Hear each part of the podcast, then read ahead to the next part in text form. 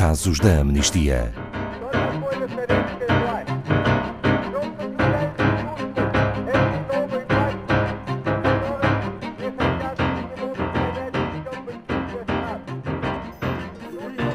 No Myanmar, um jovem poeta foi condenado a uma pena de prisão por ter criticado militares através de poemas e músicas, por ter simplesmente exercido o seu direito à liberdade de expressão, foi injustamente condenado.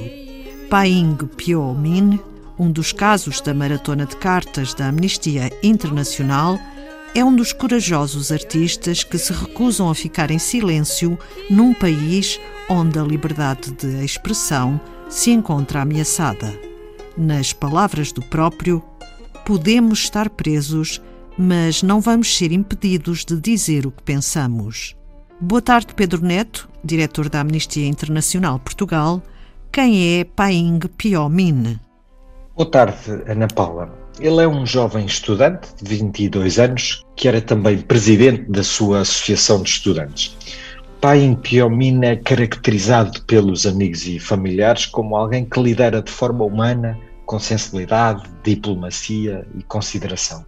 E é também alguém muito dedicado às artes. Adora pintar e desenhar, cantar, tocar guitarra. É fã de Taylor Swift e é membro do Peacock Generation, um grupo de poesia satírica Tangiat. E o que é o Tangiat, exatamente? O Tangiat é uma forma de arte tradicional no Myanmar que combina música, poesia e comédia.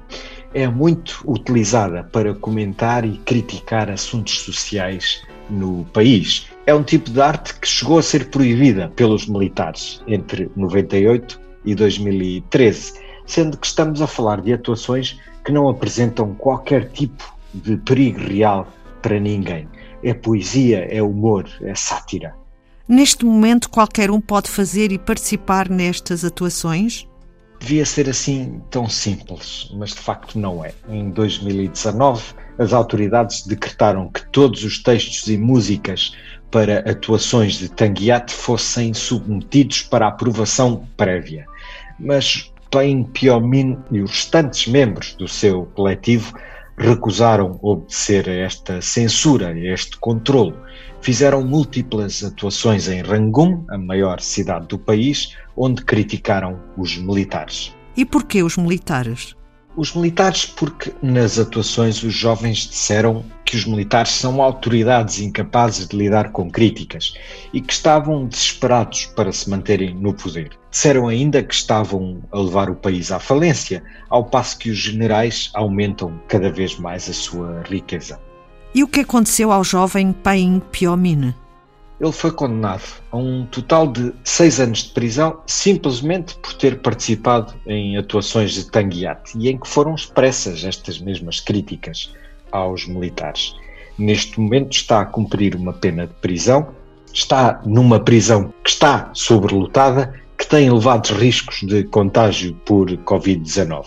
E as acusações contra ele incluíam o incitamento ou seja, encorajar militares a abandonarem as suas obrigações e difamação online por ter partilhado fotografias e vídeos da atuação nas suas redes sociais.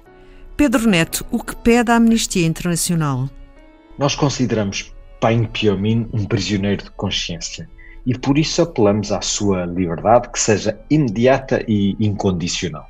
E nós como podemos agir para que seja feita justiça?